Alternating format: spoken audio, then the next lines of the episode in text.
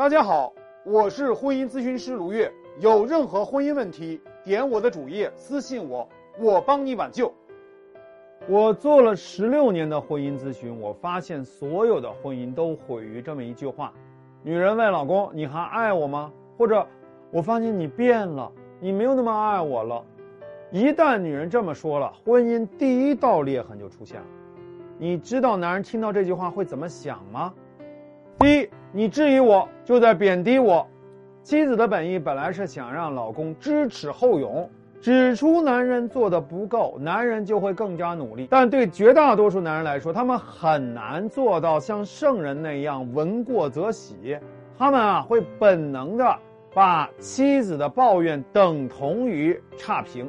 他们第一反应就是维护自尊，辩解说：“我怎么对你不好了？你还想怎么样啊？”要么就是反差评。我都这么忙了，这么累了，你还在这作，还这么矫情，你又为我做了些什么呢？妻子本来这么说是很委屈的，没想到男人这么怼回去，就更委屈了，那就更印证了自己的恐惧。看来果然你不爱我了。你看这里面出现了这样一个循环：妻子抱怨，男人反驳，妻子更加的印证了，接着下一轮抱怨。所以，一场争吵或者冷战在所难免。接下来的问题解决不了，只有堆积，堆积下来只能耗费感情的余粮。感情余粮耗尽的时候，就是婚姻瓦解之时。第二个，男人怎么想啊？就是你向我索取提要求，我没地位。男人结婚前是我要给，那个时候感情处于正循环，男人给女人越多。女人就越爱男人，女人越爱男人，男人给的就越多。但是到了婚后，就很容易变成要我给。这个时候，男人不再是个主体，而成为客体，不再是甲方，成了乙方。同样是付出，自己啊心甘情愿的主动付出和勉强压抑的被动付出，给男人的感觉完全不一样。前者是霸道总裁式的价值感，后者是卑微的下属的低自尊感。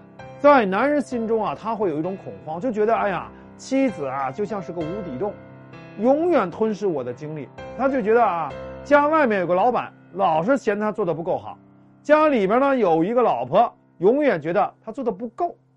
那么他能得到什么呀？时间久了，他就觉得你不是他老婆，你是他的债主。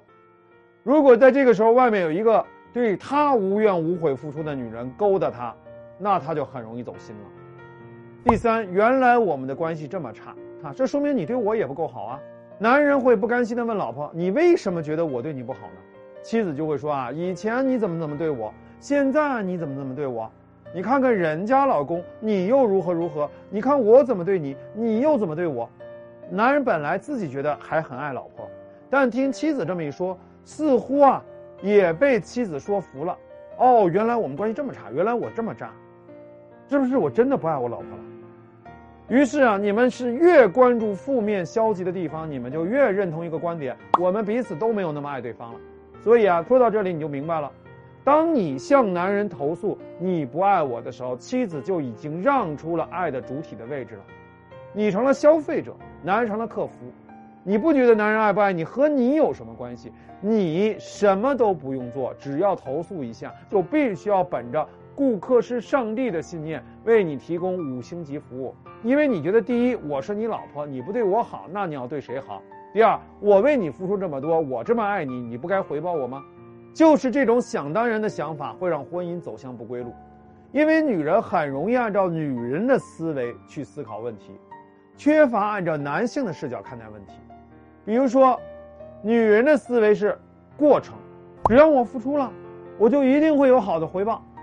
因为我是好人，所以我就应该有好报。但是男人看问题啊，是看结果。你付出多少，如果结果不好，那你就要调整和改变。你态度再好，如果效果不好，那你就是错的。动机不重要，结果很重要；努力不重要，选择很重要；行动不重要，思考很重要。如果你把自己看成感情的主人，你就该想：我可以做些什么，让他有动力，更加的爱我。我该如何开启爱的正向的循环？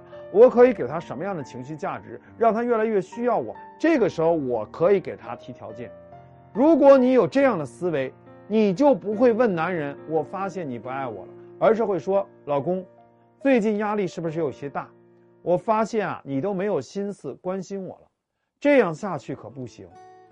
你呢，给对方一个合理化的理由，给对方台阶下，给对方做个好男人的机会，而不是去投诉他、贬低他、依赖他，这样，他有自尊的支撑才能更爱你。